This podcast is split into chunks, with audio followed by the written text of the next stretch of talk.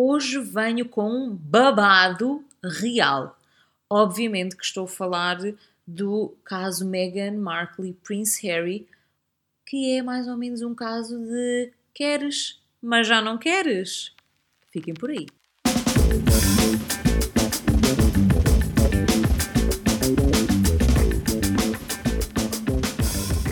A bomba monárquica veio quando o príncipe Harry comunicou sem avisar a rainha grande bronca meu, que ele e a Meghan Markle estavam fartinhos desta vida real e de todos os afazeres que vêm com o título. Portanto, iam fazer um grande fui aos seus títulos monárquicos e dar de fuga como a tartaruga. Toda esta chatice que é viver à conta de um país e acenar frequentemente em eventos solidários. Uma chatice, pá.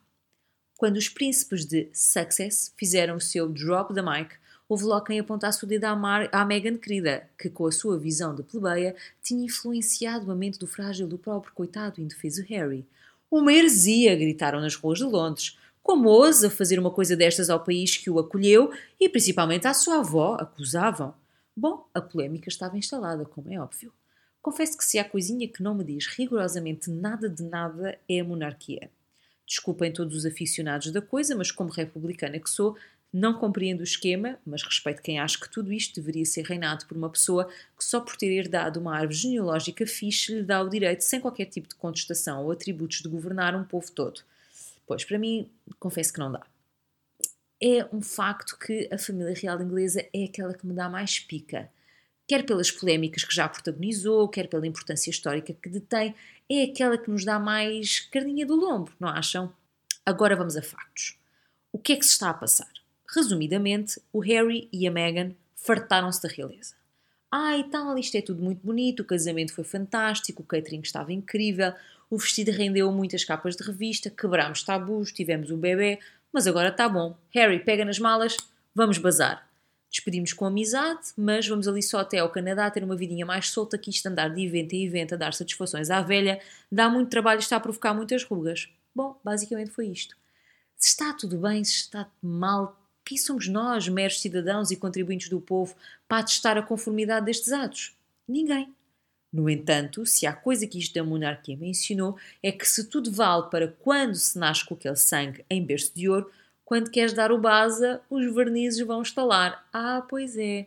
E como seria de esperar, a rainha não achou piadinha nenhuma. Ai, queres, mas já não queres, darling neto. Não, não, não, não. Não é assim que as coisas funcionam ajoelhaste, agora vais ter de abdicar. O nosso querido enviado especial em terras de Sua Majestade, mentira, não temos lá ninguém, fez saber que após cuidado de deliberação, face à decisão de quererem sair, a rainha acabou por deferir o pedido do neto de continuar a ser embaixador para a juventude da Commonwealth, que não é mais do que a associação política composta por 53 Estados-membros provenientes do antigo Império Britânico. Ora, pumbas, toma lá! Diz que os príncipes de Sussex ficaram muito incomodados com esta decisão e até bastante surpreendidos. Então, amigos, como assim? Vocês batem com a porta na cara da senhora rainha e ainda querem favores? Não! É já uma coroada no focinho dos dois. Vão lá de fininho para o Canadá a brincar aos pobrezinhos, como dizia a outra, e deixem os afazeres reais para quem quer mesmo acenar ao povo.